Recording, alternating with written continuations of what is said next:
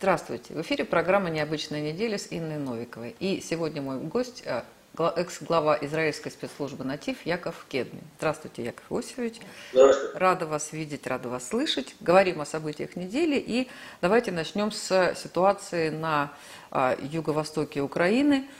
А, ожидаемо опять возник к ней, там возникло напряжение. Ну, не знаю, связано ли это с появлением нового президента, либо какие-то, нового президента США, либо какие-то другие события. Но, тем не менее, сейчас последняя информация. А, Киев активно говорит о невозможности выполнения а, Минских соглашений. А Украина подогнала много военной техники. И тут у нас тоже, в общем, с российской стороны в Крым тоже военная техника прибыла, и даже пресс-секретарь президента в очередной раз комментировал, что, в общем, иностранные государства не должны интересоваться тем, что происходит внутри, а, на территории Российской Федерации. Но вот, тем не менее, многие эксперты говорят, что есть опасность активизации военных действий. Я вчера видела такой прогноз, что а, со стороны Киева о том, что война начнется, как только высохнут дороги, скажем так, и закончится весенняя распутица. И что вот э, это э, ожесточение такой ситуации нужно, приходится ждать в самое ближайшее время. Как вы оцениваете эту ситуацию? И действительно ли все так сложно? Ну, надо более реально смотреть на вещи. А, во-первых, а, переброска войск в Крым или это плановая переброска, переброска, которую просто ускорили? Или в Крым ввели дополнительные войска, которые не должны там быть, по согласно э, дислокации российской армии? Кто знает ответ на этот вопрос, он может тогда сказать.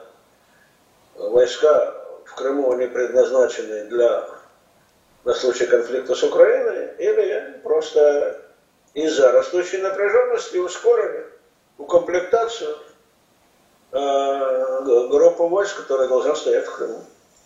Я не знаю.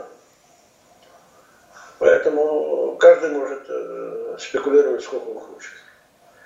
А в отношении того, что происходит на Украине.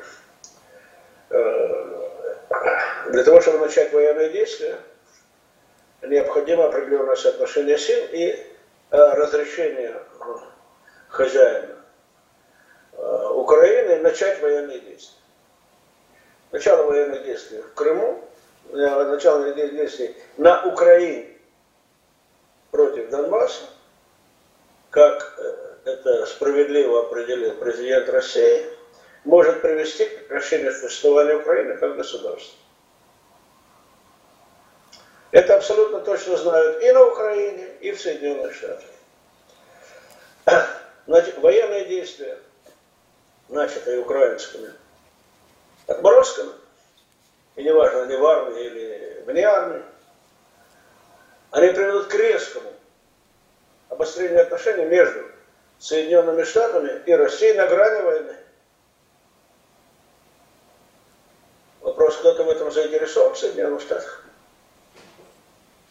Судя по тому, что происходит в Соединенных Штатах, последнее, что они, боя... что они хотят, это военный конфликт с Россией. Вот это последнее, что они хотят. Так что, скорее всего, то, что происходит сегодня на Украине, это внутриукраинский конфликт. Поскольку Зеленский катастрофически быстро теряет свой, э, свою популярность среди населения, он решил как-то укрепиться. Для этого надо создать вроде бы внешнюю напряженность и развязать себе руки для расправы с оппозицией, которая набирает популярность. И вот этому служит вся эта э, э, политическая истерия, связанная вроде бы с Россией. Э, это не, говорит о том, что э, напряженная ситуация, когда склада собираются войска на границе, не может перейти к военным действиям. Может. Случайно. Не. Но я бы видел в том, что происходит на Украину, попытка внутренней расправы с оппозицией и укрепления авторитета и власти Зеленского на фоне полной катастрофы, которая происходит на Украине, как экономически, так и с точки зрения социальных и других служб, финансовых, все, что хотите. Это может также помочь Украине, ну, раз Украина в таком тяжелом положении, ей угрожают, давайте все-таки ей поможем. И на это направлена вся эта а, политическая культура. С чисто военной точки зрения, Россия даже не обязана вмешиваться в конфликт в Украине. Потому что сегодня, на сегодняшний день э, корпуса э, Луганской э, республики и Донецкой республики по своей огневой мощи артиллерии превосходят украинские войска, стянутые границы в три раза. По своей танковой мощи почти в два раза. По степени боеспособности, подготовленности вооруженных сил, как Донецкой, как Луганской области, намного превосходит украинских. Это не новобранцы срочный суд.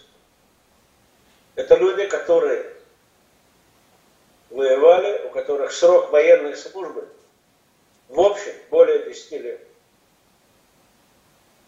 Они намного более профессиональные, они намного более слаженные, чем эти вчерашние новобранцы из-под Тернополя, Львова и кого другого. Боевой дух в Донецкой и Луганской области несравненно выше. Они воюют за свой дом. А хлопцы из Тернополя за что они будут умирать? Война-то не в Тернополе, война-то в Луганске. Я уже говорю о уровне украинской армии. Сегодня она, она намного желает лучшего. Так что в случае, если начнется конфликт, мне трудно определить, где остановятся танки э, Луганской или Донецкой области. На Днепре, в Одессе, Николаеве. Я не знаю. Но именно об этом идет речь.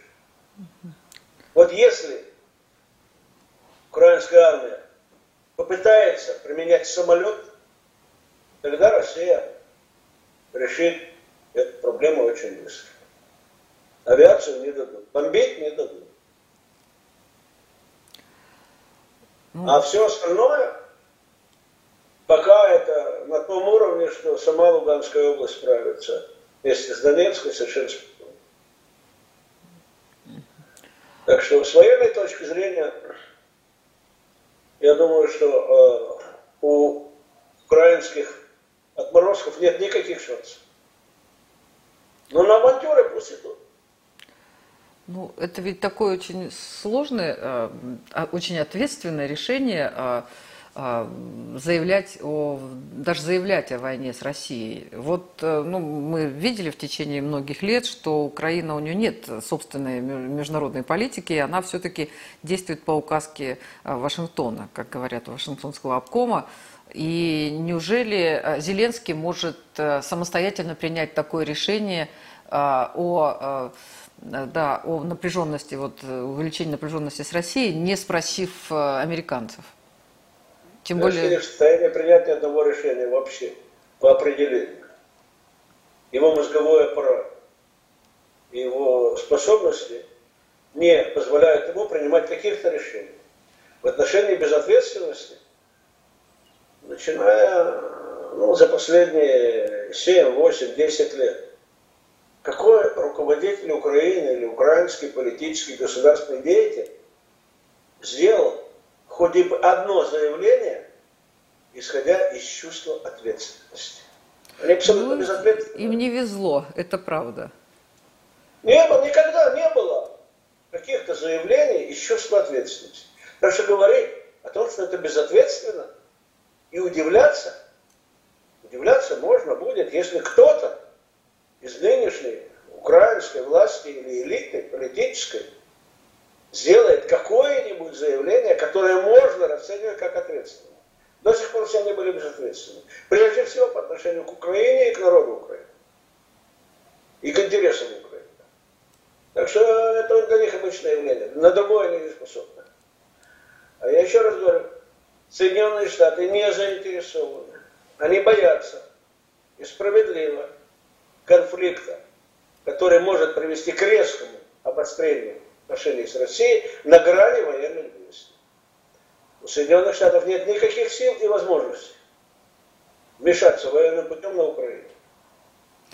А вот вы сказали, что украинская армия слабо подготовлена. Ну, я помню кадры 2014 года. Хуже подготовлена, чем она должна была быть и могла быть. Это да. Но э, я вот видела кадры 2014 года, когда они в каких-то черных вязаных шапочках там бегали, обливались водой. Это было, ну, даже, если уместно сказать, забавно. Да, но, насколько я знаю, что те же американцы вложили достаточно сил не только в вооружение, но и в обучение а, украинских солдат, и что сейчас, мол, армия все-таки не настолько а, слабая, не настолько неподготовлена, что даже, может быть, мы недооцениваем ее. Какую Это... армию подготовили американские специалисты, чтобы она была, чтобы она была боеспособна? Как они подготовили иракскую армию, когда бандиты на джипах, террористы, гнали ее до Багдада. Как они подготовили эту армию? Какую армию где-нибудь в мире американцы подготовили, чтобы она проявила после обучения американцами высокую боеспособность? Покажите мне. Одну, какую-нибудь. Где-нибудь. Ну хотя бы свою армию они подготовили. Начиная. А где американская армия побеждала? Кого она побеждала? Когда? Но она, да. она хорошо умеет бомбить. Она побеждала. В Югославии. Вьетнамцы их били, корейцы их били, китайцы их били, сомалийцы их били, арабы их били. Кто их не бил? Они умеют воевать с туземцем, да. Они умеют воевать со, со слабыми государствами. Когда пригоняют авианосцы и тысячи танков, чтобы воевать с армией, которая оружие которое, вооружение которое на три поколения стареет. Это да. Где, когда американская армия добивалась какой-нибудь победы на поле боя? В морских боях с японцами, да. На суше? Во Второй мировой войне, дайте мне одно сражение, в котором победила, серьезно, американская армия немецкую. Одно. Во Второй мировой войне. И в Второй мировой войне до сегодняшнего дня. Ну, Где, когда они воевали против серьезной армии? Где, когда они кого-то обучили? Они обучили великолепно армию Южного Вьетнама. А потом увозили их генералов последний день из Сайгона, из посольства на вертолетах. Они хорошо подготовили армию Южной Кореи. Так северокорейская армия дошла почти до конца Э, э, Корейского полуострова. Гренада они справились, с Панамой они справились. А где еще? Где? Какой конфликт? То, что американский генерал, у него грудь увешана орденами или планками, и отличная форма, и хорошая выправка, ну и что? Это ни о чем не говорит. То, что у них армия богатая, да то, что она сегодня способна воевать против серьезного противника, это требуется доказать. По крайней мере, американские генералы не хотят попытаться это проверить на поле боя. Вот почему-то это им не хочется. И меньше всего им хочется сталкиваться с российской армией. Я, знаете, что вспомнила, когда вы вот говорите, Яков Иосифович, да? Помните, вот недавно совсем, э, когда э, в Праге а, вынесли ну, там, скандал с памятником маршалу Коневу, который, а, который освобождал город и который сохранил его в том виде, в котором он стоял веками. А, американцы освобождали Дрезден. Вот Прага в том виде, в каком она была, ценой жизни советских солдат. Дрезден, там просто, ну, вы помните, что там остались руины. Сначала город американцы сравняли с землей, потом вот так, так они его захватили. Это два, два, ну, два метода ведения войны. Дрезден, Дрезден по да. законам сегодняшним, это было военное преступление. Это было преступление против человечества. Так же, как бомбардировка Хиросимы и Нагасаки. Хиросимы и Нагасаки. Никакой военной необходимости бомбить Дрезден не было, кроме чувства мести со стороны англичан за Ковентри. Никакого военного значения Дрезден не имел. Но это была месть Черчилля за Ковентри, к которой американцы присоединились. Но это не война. Это не военные действия. Так что то, что американцы готовили украинскую армию, хорошо. Хорошо. Так же, как готовили иракскую. Точно так же. С тем же успехом. Ну, к, сожалению, к сожалению, так. Ну, а, вот еще тема с этим бедным северным потоком, в который а, вложено огромное Э, там огромное количество денег э, и э, политического влияния, и при этом есть мнение, что, может быть, не так уж этот Северный поток-2 и нужен был, да, но, тем не менее, вот постоянно здесь что-то происходит, сейчас американцы начали особенно активно давить, и вот последнее время, там, причем какие-то прямые ультиматумы и угрозы руководителям и компаний, и государств, которые э, все-таки участвуют, несмотря ни на что в этом строительстве. Вот последнее время появилась информация о том, что Э, зона строительства Северного потока-2 сейчас э, там появляются иностранные военные корабли, э, подводные лодки всплывают неожиданно. Ну, вроде как это нейтральные зоны, хотя зона, да, хотя там 2,4 километра, там не должно быть судов, не участвующих в стройке. Тем не менее, там уже были какие-то инциденты, возможное там столкновение. Ну, в общем, ситуация очень плохая. Меня что в это удивляет? Когда была Олимпиада 2014, вот для обеспечения безопасности американских спортсменов в акваторию Черного моря вошел, там, какой-то вошел там американский а, крейсер обеспечить безопасность спортсменов, которые участвуют в Сочи в Олимпиаде. Вот а, мы а, строим Северный поток-2 в этих тяжелейших условиях, и ну, ну, подводные лодки всплывают, что только не происходит, мы никак эту зону не охраняем почему-то. Вот как это вообще происходит? Почему?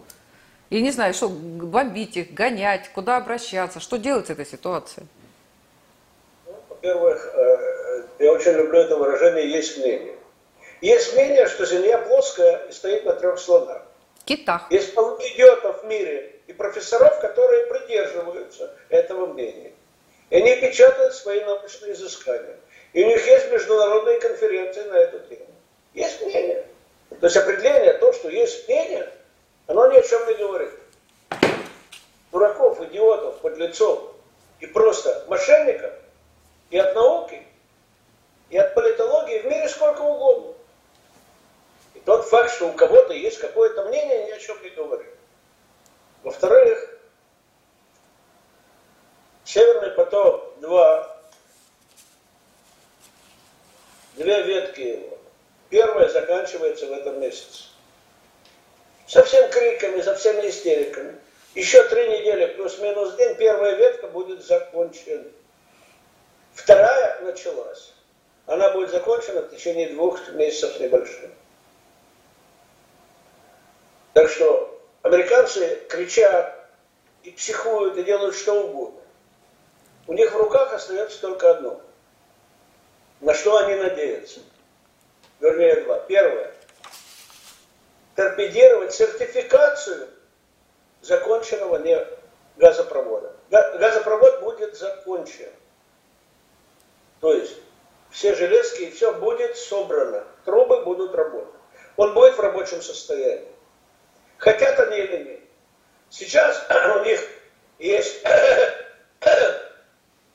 три варианта. Первый вариант – помешать и не дать сертифицировать этот этот газопровод.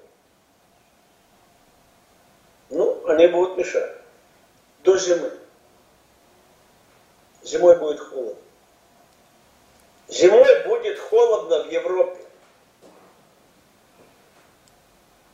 И если они упрутся и не дадут его сертифицировать, а европейцы сдадутся, они в Европе зимой начнут замерзать, так же, как в эту зиму. Без газа. Второй вариант у американцев.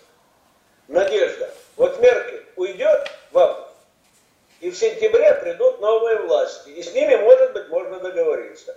И третий запасной вариант, который тоже американцы прорабатывают, говоря с немцами. Хорошо. Давайте договоримся так, что Северный поток начнет работать при полных абсолютных гарантиях, что не пострадает поток газа через Украину. Теперь в отношении санкций, э, по поводу санкций в отношении России. Если кто-то думает, что для того, чтобы вводили те или иные санкции, Соединенным Штатам нужен повод, то он ничего не понимает и не понимал и не делал выводов из истории. У Соединенных Штатов для того, чтобы ввести новые санкции, нужно только одна вещь. Возможность их ввести и оценка того, что они приведут к желаемому результату. Если они приходят к этому, они вводят эти санкции. Предлог найдется. Любой. Так что не санкции Соединенных Штатов против России не зависят от политики России. Они зависят от оценки Соединенными Штатами возможности и эффективности этих санкций. Вот и все. Придумать ту или иную провокацию, чтобы она дала предлог для санкций, ну, кого мы будем учить? Англичан, американцев.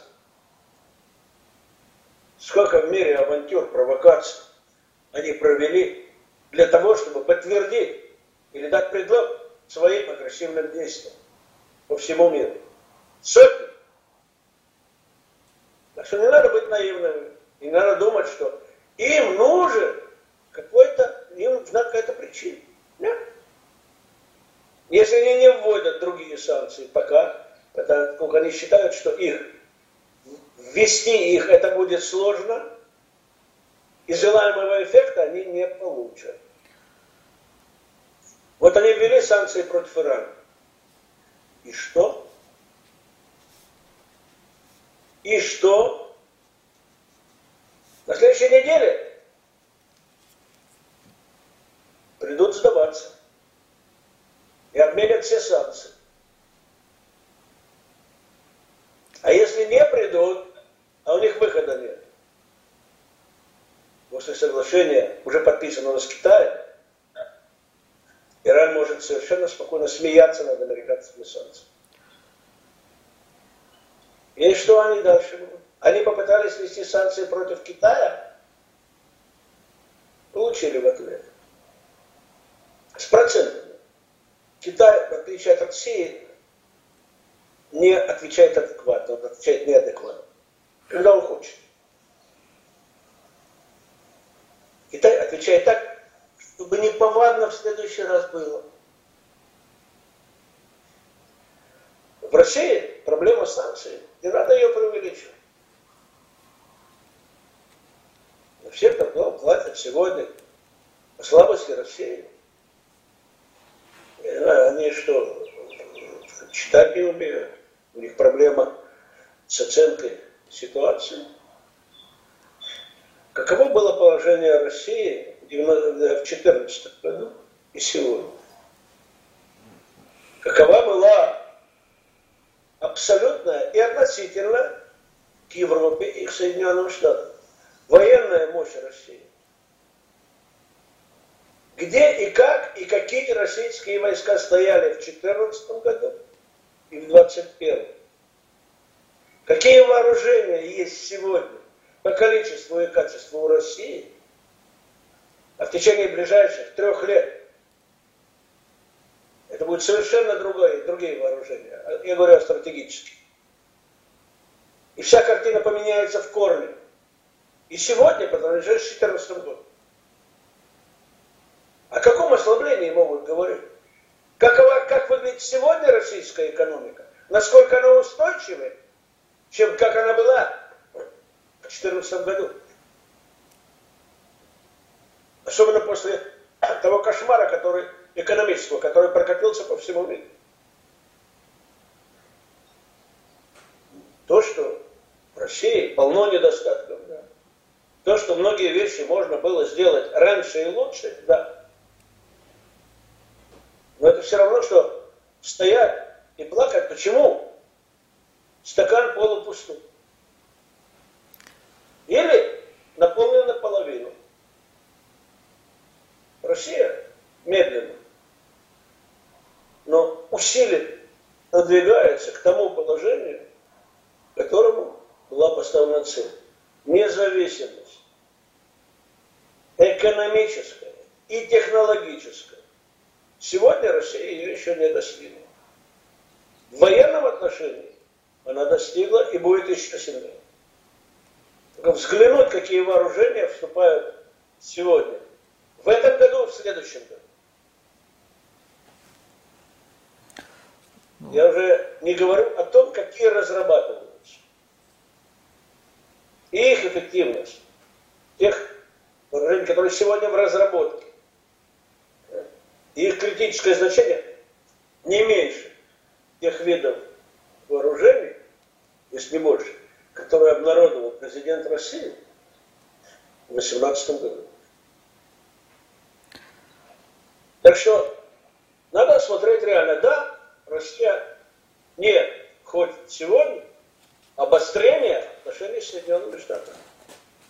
И даже на хамство американского маразматического президента Россия ответила вежливо, со снисхождением. Ну, что можно взять от старого больного человека? И пожелала ему здоровья. Все. И все повторяют, мы не хотим обострения. Но если вы хотите, пожалуйста. Вот и все. А те умники, которые говорят, Россия должна сейчас ответить более резко. Все. И какой будет результат? Американцы не думают и не просчитывают результаты своих действий. А если просчитывают, то ошибаются. Это говорят неудачи всей американской политики в любой точке земного шара. От Крыма, Украины и до Китая, Северной Кореи. Я не говорю про Ближний Восток, это вообще особо. Россия просчитывает. Россия просчитывает, потому что ее планы рассчитаны не так, как у Китая в абсолютном, но стратегические планы на много лет вперед. И даже если делаются какие-то ошибки, да, Украина была ошибка в свое время. Но чтобы исправить ее, не было у России тогда достаточных сил. Она исправила ее в критическом направлении. Сохранила Черноморский флот, вывела российский флот в Средиземное море и установила базы в Сирии, а теперь уже и дальше. Так что э, это обычное, естественное развитие государства. А, вы говорите, что американцам а, не нужен повод, чтобы ввести санкции, они захотят и так это сделают. Но, а, Нет, тем... не нужна причина. Повод они и, Да, им, да, но тем не менее какие-то действия они не могут не реагировать, они не могли не среагировать на события в Крыму.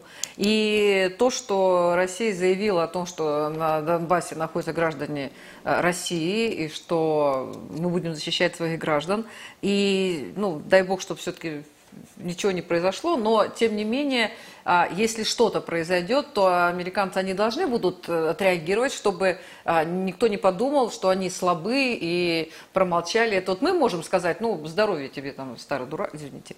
Да, а, мы можем так сказать, да, а американцы, наверное, у них с юмором гораздо сложнее. Они не могут э, промолчать в ответ на такие вот действия. В том-то дело, американцы показали, на украинском примере, что они абсолютно беспомощны были что-то сделать, чтобы воспрепятствовать России в Крыму. они не сделали. Все их санкции. Если говорить о публичной их сфере, да, они набрали воздуха в грудь и кричали, вот какие мы. Вот есть такой народ своеобразный в Полинезии, майори, в Новой Зеландии. Вот они всегда перед боем кричат, строят страшные рожи, угрожающие. Это то же самое, что делают американцы сейчас. Как майоры. Ужасные рожи, пугающие, все. По их мнению. Посмотреть, оказало ли какое-нибудь влияние все санкции вместе взяты на изменение российской политики? Нет. Оказались ли, оказали эти санкции, все вместе взяты, влияние на внутреннее положение власти в России? Нет. Сегодня экономическое положение России после всех санкций намного более устойчиво и намного более сильна, чем была до их санкций. Наоборот, слава Богу, санкции а, образумили многих в российском руководстве, которые по наивной глупости не обеспечили безопасность российской экономики, военно-промышленного комплекса и технологий. Десять лет потеряла Россия в строительстве флота из-за того, что умные головы полагались на украинские предприятия. Десять лет. Ну, до этого Если 7... бы не эта глупость, сегодня бы российский флот был бы совершенно другим. Десять лет страна потеряла. Ну, а Десять до... лет, смотрите, что было десять лет назад и сейчас. Из-за этой глупости. Из-за того, что не развивали независимые собственные технологии. Потому что так было подешевле. Когда торговцам дают определять государственную политику, так оно и будет. Они ищут где подешевле. Страну не стоит подешевле. Страну делают то, что надо. Не надо разбазаривать деньги. Оказалось, те, которые подешевле, они и экономический вред стране принесли несколько раз больше. Я же говорю об их воровстве. Ну, до этого мы строили самые современные предприятия а, на территории а, братских союзных республик а, и не строили их а, в России. Ну, строили, но в меньших количествах. А потом, как Латвия там уничтожила вот всю промышленность, которая у них была, на Украине все разворовали. То есть это же тоже, вот начинать-то с того, что э, если бы было на территории России, то не было бы проблем с поставщиками, с этими запчастями. советского периода Украина ушла от России 30 лет назад.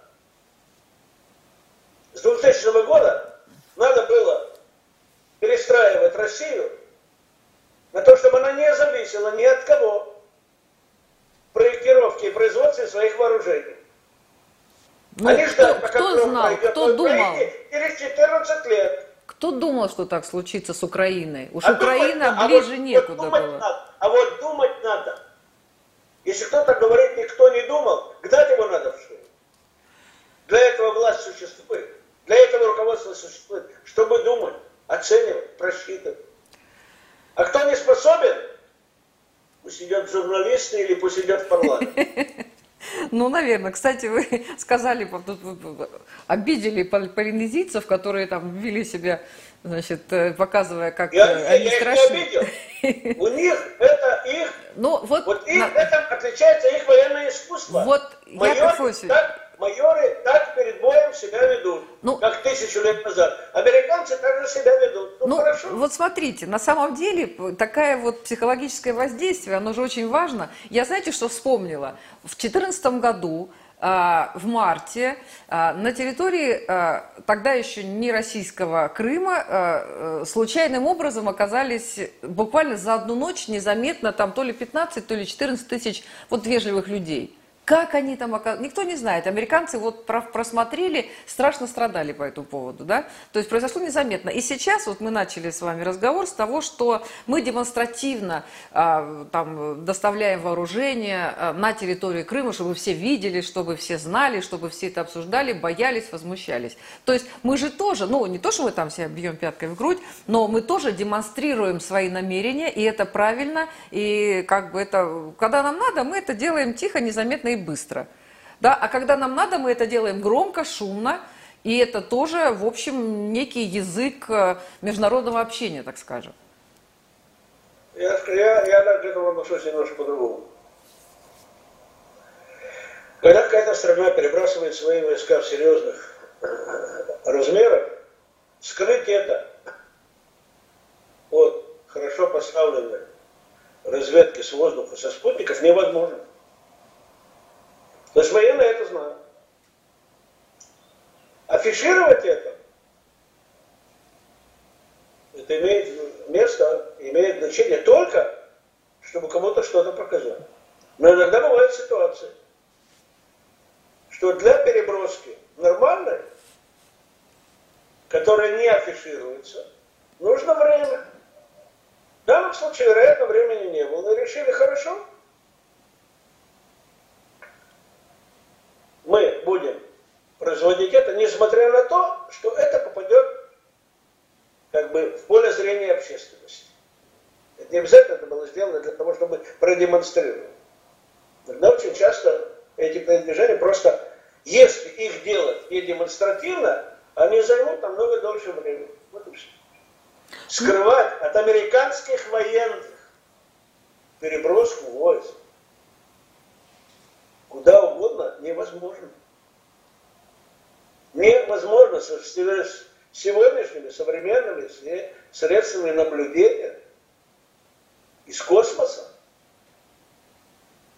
Невозможно перебросить танковый полк, чтобы это было не замечено. Это не просто. Это сопутствующие действия, которые на это указаны. Должно быть место, куда он переходит.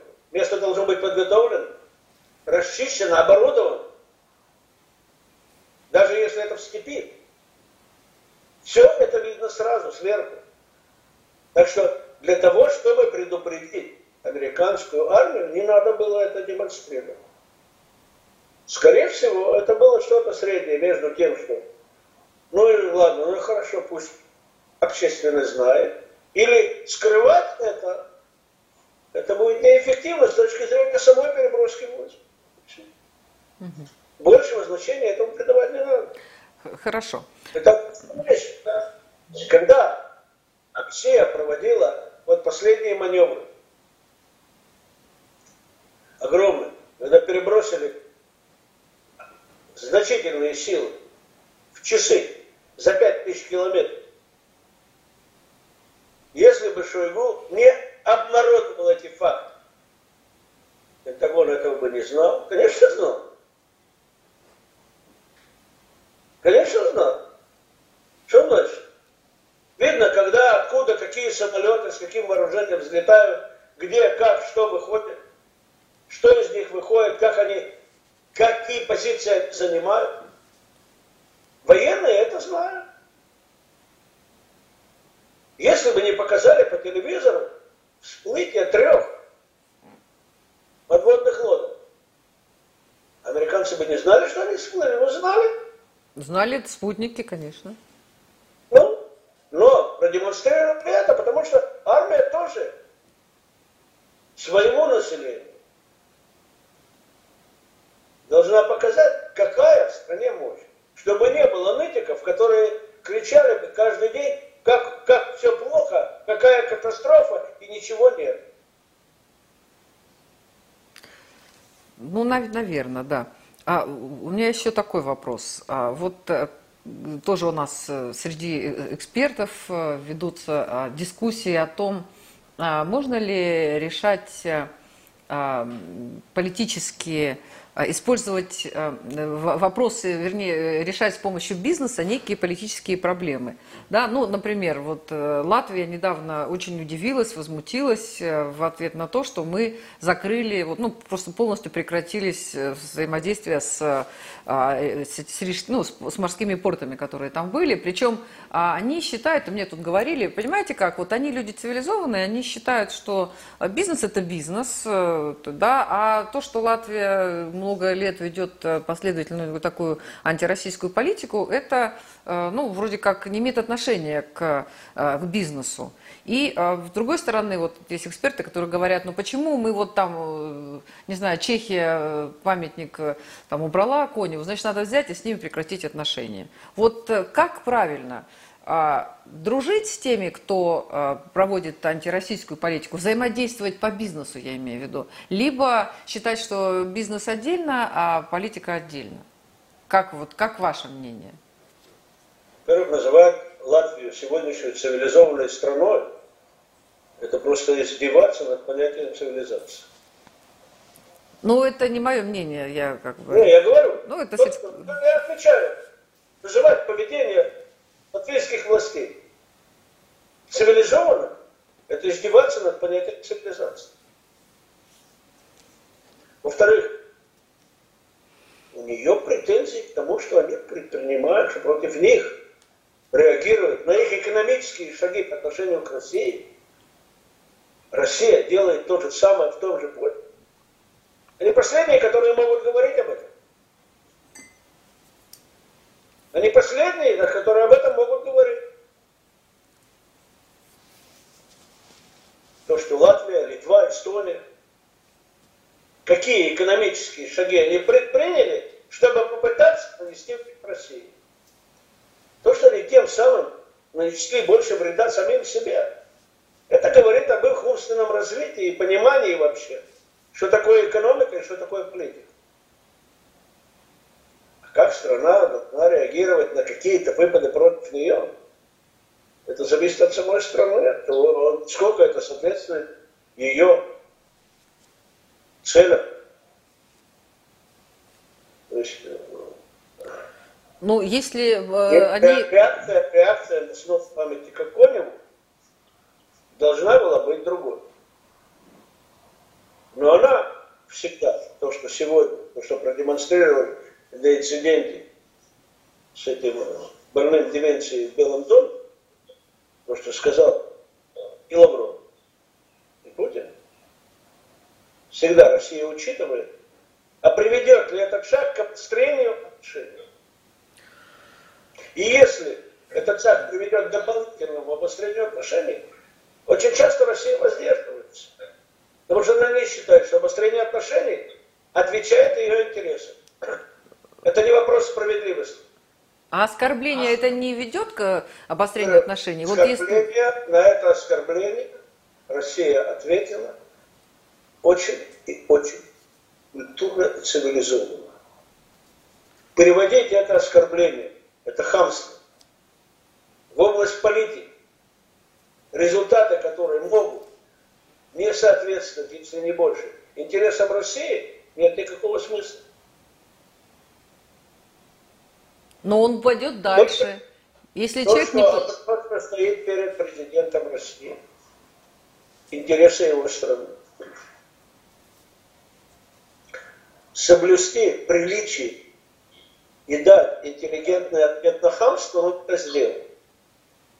Ответить более резко, это значит сделать действия, которые сегодня не соответствуют интересам России. Вот и все. Это не, это не задворки рынка, который каждый хамит другому. Это не торговки на рынке, которые одна кричит другой. Твоя мама селедка голова торговала, а ты такая, а у тебя муж пьяный. Это не тот уровень. А хам поймет это вежливый ответ? Международная политика, она совершенно другое. Не говорят лишь бы сказать, не говорят лишь бы унизить не делают демонстративно. А каждое действие имеет какую-то конкретную цель. И если результат этих действий служит на пользу интересов государства, делают. Если соответствует, и цена соответствует. Если нет, только для того, чтобы не сказали, а вот на хамство надо было отвечать хамством, нет. Слава Богу, что Россия себя так ведет. Интересы России пострадали от того, что этот хам в Белом доме сказал? Нет. Пришлось ему с этого дерева слезать. Пришлось ему услышать его окружение. Насмешки на его поведение. Ну, Вы думаете, его, а его не поддержали? А это нет. Вот не дать балтийским странам получать выгоды за счет России в ответ на их также экономические действия справедливо, и это правильно. Чем меньше они будут свободно приносить ущерб России экономически, тем лучше. Для России, исходя из ее интересов. Вот теперь в Латвии будут есть импортные шпроты. Приятного им аппетита. И их порты будут простаивать. Их железные дороги можно разобрать на металлолом. Пожалуйста. Как они разобрали? Почему, в, в... почему, Россия, почему Россия должна этому потворствовать? Почти 20 лет экономика Латвии жила за счет переброса денег из российских банков через латвийские. Часть этих денег это были преступные деньги. И через литовские, это... кстати, тоже. А? И через литовские тоже, там тоже были. Ну, латвийские банки были больше, литовские меньше, эстонские тоже. Почему нет? Было, ну и что? Я надеюсь, что это закончится окончательно, раз и навсегда. То, что помогало Латвии, Литве и Эстонии, когда они были частью Советского Союза, кончилось нет Советского Союза. Ну, теперь живите сами. С протянутой рукой обращайтесь на запад, не на восток. На востоке вам не подадут. Милостыни Россия не должна подавать, особенно этим хамоватым ублюдкам, которые сегодня находятся в Латвии, Литве и Эстонии с пронацистскими настроениями, с почитанием нацистов. Да. Еще такая очень важная тема, и еще и на самом деле особенно интересен и израильский опыт в этой связи. Тоже на этой неделе прошел совет по межнациональным отношениям, и а, участвовал президент, и он сказал, что ситуация с числом детей-мигрантов а, в российских школах не должна повторять ситуацию в э, некоторых западных э, школ, странах. Ну, понятно, что у нас ситуация не такая бедственная, как в Европе, там, в Германии, в Австрии. Вот. Но, тем не менее, у нас тоже есть классы, а, особенно раньше, вот были сколько тысяч лет назад, когда там были только дети мигрантов, когда они не говорили вообще по-русски и варились сами в своем котле. Вот насколько а, эта а, ситуация, то есть насколько вообще можно обеспечить так, чтобы вот эти классы были смешаны, чтобы дети вовлекались в так называемый русский мир, да, общались э, с детьми а, с, которые, для которых русский язык родной, да, потому что родители этих детей, они могут э, тоже не хотеть, чтобы у них э, э, в классе были вот такой, там, такая смешанная среда.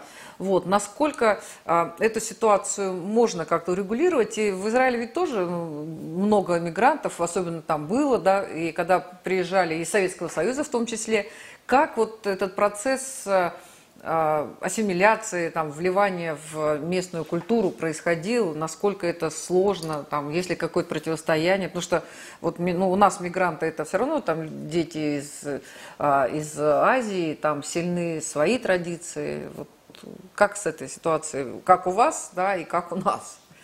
Ну, Израиль невозможно сравнить, потому что в Израиль ехал свой народ, свою страну. Ну, Сразу, они не говорили на... Сразу, но это один народ.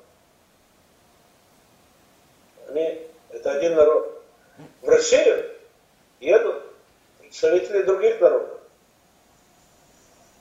И государства, и народы и последние 30 лет шли, воспитывались вне российской культуры, вне России. Абсорбировать их. То есть если цель государства ставит, чтобы они были полноправными членами общества, и российской государственной и национальной идентичности, то это можно достигнуть. Если Россия ставила цель неправильно, чтобы они оставались мигрантами, никак не вливающиеся в общество, это другая политика. И то, что было провозглашено, да, это можно сделать. Это вопрос образования, это вопрос воспитания, это вопрос терпения. Все это можно сделать. Единственное, что надо четко соблюдать, что э, они приезжают в другую страну. И старая поговорка, она верна не только христианскому миру. Чужой монастырь со своим уставом не лезь. Но... Они должны быть частью российской цивилизации. Но монастырь должен защищать Чья свой устав. Чьяться российским законом. Жить так, как живут другие представители российского населения. И Россия, слава Богу, многонациональное государство. И мусульмане России живут как мусульмане России. Они на сегодняшний день с мусульманами в России нет и тени тех проблем, которые есть с мусульманами в странах Европы.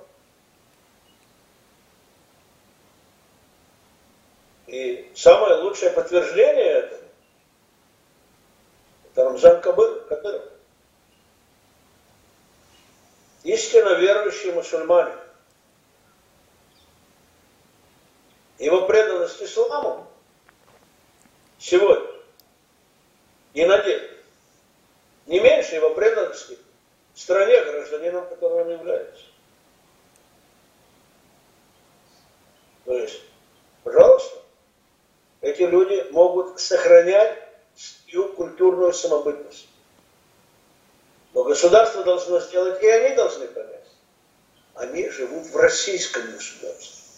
И российское государство отличается от той страны, откуда они приехали.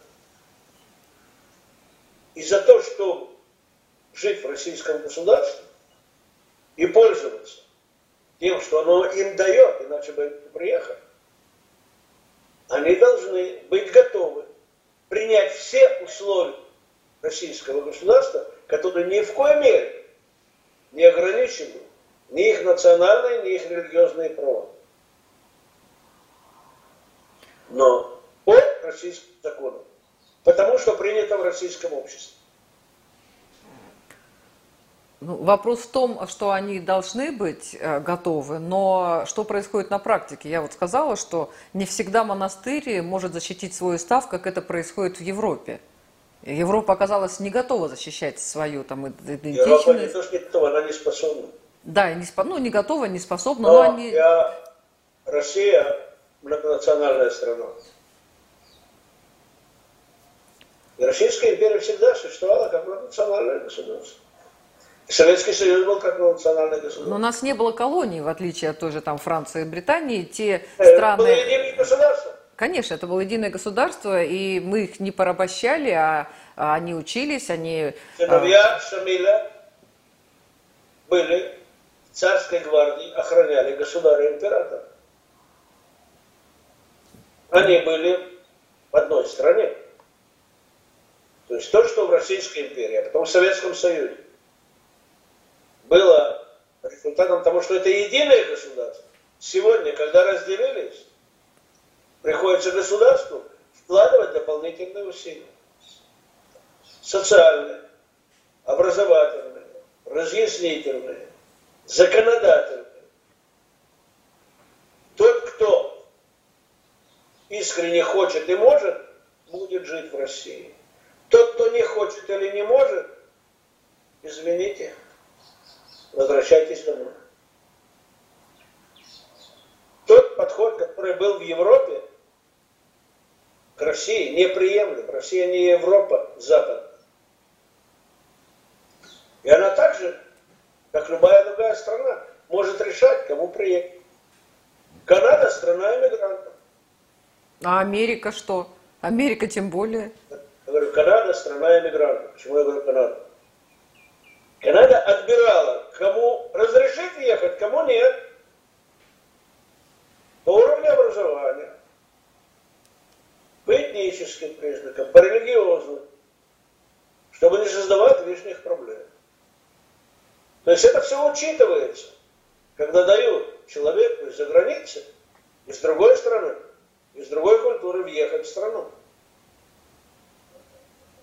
И в Канаде живут и индусы, и китайцы, и японцы, и украинцы, и русские. Кому единственно канадцы относились не по-человечески, это к своему коренному населению, к индейцам, но это другой вопрос. Это пережитки английской и европейской культуры. Или французской. Но в России такого не было. Поэтому в России надо осмысленно, по-современному относиться к этому. Ну, вот... Э, Кто пришел, приехал с чистым намерением и готовностью, да. Но никто не должен позволять никому устраивать из России то, что происходит в соседних государствах. Тот, кому это дороже, пусть остается там. Ну вот если говорить про мигрантов, э, вот, э, которые сейчас появляются, это одна ситуация. Если вот взять Францию, там ведь э, вот эти террористы, которые на грузовиках появлялись, да, которые пугали вообще всех французов, а, это же были а, граждане Франции, для которых французский язык был такой же родной, как и арабский, выходцы из Алжира. Их родители мечтали попасть во Францию, стать ее гражданами, учили язык, были очень лояльны, а дети а, как бы мечтают о, о родине, потерянной их родителями, и они ее идеализируют там, ту далекую родину, там, в, в свои арабские страны. И получилось, что э, вроде бы они уже совсем граждане Франции, и, а с другой стороны оказывается, что вот они э, готовы, то есть их легко завербовать, э, вот и сделать и камикадзе, там, и террористами, и как угодно. Вот что делать? Это говорит о том, что Франция, хотя во Франции французский колониализм отличался от британского в корне, она оказалась неспособна абсорбировать первое, второе, третье поколение иммигрантов.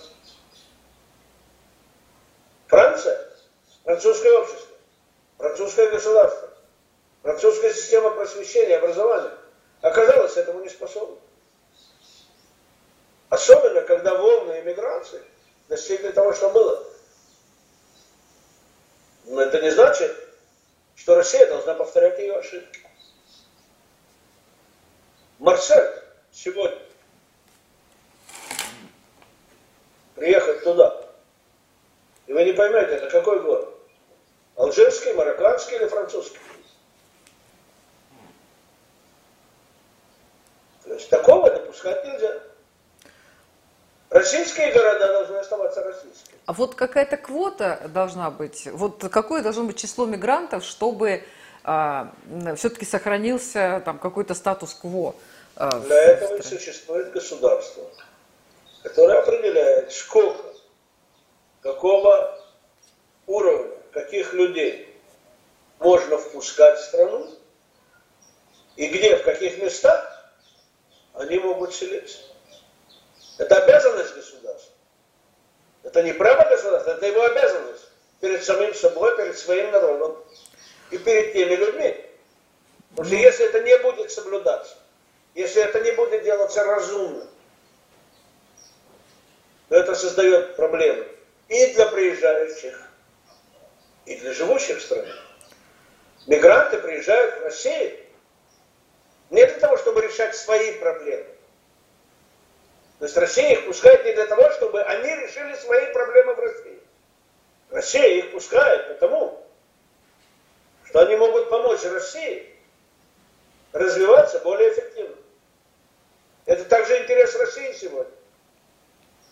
Но чтобы этот интерес дал положительный результат, это надо делать разумно, профессионально, исходя из государственных интересов и государственных интересов российского государства. И не больше ничего. И российского населения.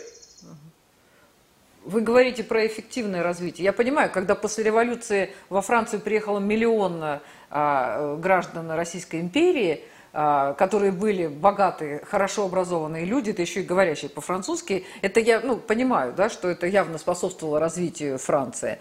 Да, а да, здесь... из них, да, но тогда можно все, почти все, шофера такси были из русской аристократии. Но, э, но тем... Что, что им помогало то, их уровень образования чего? Баранку ну, крутить. Не, ну кто-то все-таки там чего-то добивался. А здесь-то приезжают люди, которые, ну где, где они работают? Они вот, э, да, шофер, водители такси, автобусов, э, на это базах. Еще раз говорю, с, это, это должно контролировать и регулировать государство. Ну, То есть если он идет работать, надо организовать по-другому понятие работников такси. Не может каждый, кто с трудом знает, где тормоз, а где газ, работать работником такси. Извините, я знаю, как вы давали, я еще помню. Кто мог работать работником такси в Советском Союзе? Кто мог быть шофером на грузовике в Советском Союзе? Кто мог водить семитраллер? Кто мог водить автобус? Ой, раньше были требования вообще несравнимые. Надо было там знать... А почему, а почему их отменять? Это же во благо людей и государства. Работник такси, сфера, это, она требует, что только тот, кто способен, кто знает город, кто владеет языком. Еще знает правила дорожного движения кто, кто, кто владеет языком, у которого достаточный опыт работы, который подходит к своему холоду характера, доказано, что он может заниматься обслуживанием населения. Не может вчерашний чуман, который учился ездить на тракторе возле своей деревни, быть работником такси не в Москве, не в, Ленинграде, не в другом месте. Ну, совсем недавно это было. Сейчас ситуация чуть лучше, но а, все-таки, э, то есть они хоть как-то... Что это в руках государства. Если вопрос, возможно ли это да, нужно ли это да, как это делать, есть люди, которые профессионально этим занимались и занимаются. Ну, Или просто посмотреть, узнать, давно забытое прошлое. А это недавно забытое и выброшенное. Кто может производить пищевые продукты? Кому разрешается торговать пищевыми продуктами? Что будет, если продают некачественные пищевые продукты, от которых люди могут заболеть? Таких не штрафами надо исправлять. Так в тюрьму надо гнать, тюрьму надо гнать до конца жизни. Они людей травят. А если это бесконтрольно, лишь бы дать кому-то заработать и потом подработать, ну так что вы хотите? У государства есть ответственность перед своим населением за его здоровье, за его благосостояние. И это государство должно соблюдать тем, что оно регулирует также, кто чем имеет право заниматься. Это не абсолютно. Но есть области, которые надо регулировать. Ну, не ну... может, не может кто-то без медицинского образования заниматься медицинской практикой. А в России это было. Да и... Это сейчас есть. И сейчас Только есть. это называется косметикой. И уродует людей. Да, и подложные дипломы, это, подложные это номера. Это государство, государственные службы, я не знаю. Для, это, это его обязанность. до вчерашнего дня грабили лес. Сейчас, наконец, дошло. Решили, что лес нельзя давать грабить. А 20 лет последних почему давали? Грабили морские все дальневосточные угодья, крабов и всего, пока не спохватились. А раньше почему допускали? Это государственная ответственность. Не все определяется прибылью. И очень важно то, что сказал ваш президент недавно совсем. Государство, что те, кто занимаются бизнесом, прибыль, прибыль это не основное, что нужно государству. Это не то, что государство должно молиться, чтобы каждый мог заработать. Лозунг Бухарина «Обогащайтесь», его похоронили вместе с Бухарином. И правильно. Возрождать его нечего. На НЭПе государство не строит. На лавочниках государство не строит. Малый бизнес, да. Но контролирует с точки зрения качества и государственных интересов. Ну, не знаю, лавочники и малый бизнес, какая между ними разница? Наверное, есть малый... Но когда, но когда лавочники ведут малый бизнес, это да. Так оно и получается. В Германии, Германия, основная сила Германии это не Volkswagen и не Audi. И не Мерседес. А тысячи маленьких мастерских, заводиков, которые обслуживают Volkswagen и участвуют в создании этих машин. И которые обслуживают верфи Германии и другие промышленные предприятия. Но это не лавочники. Это люди, которые умеют работать, проектировать, производить. Они, которые умеют подешевше купить, подороже продать. А, вы в этом смысле? Которые не обмануть кого угодно. Это не производство, это не промышленность. Ну, для этого это надо даже, стимулировать... Это даже нормальная торговля. Для этого надо стимулировать эти маленькие э, предприятия, помогать им и контролировать, и, и стимулировать, и помогать. Чтобы это развивалось. Но чтобы это развивалось именно в этом направлении, а не только в области наживы чтобы человеку было выгодно создавать, а не перепродавать. Это совершенно ну, Это вещи. огромная задача, и нам ее еще предстоит решать. Тот, кто не может решить эти задачи, пусть занимается другими вещами. А этим пусть занимаются те, которые могут решать государственные задачи. И которые доказали, что они могут. А те, которые доказали, что они не могут, гнать их в шею. Ну, Но у вас это не принято. К сожалению, к сожалению, да. Да, это уже следующая тема да, для следующих наших бесед. Спасибо большое.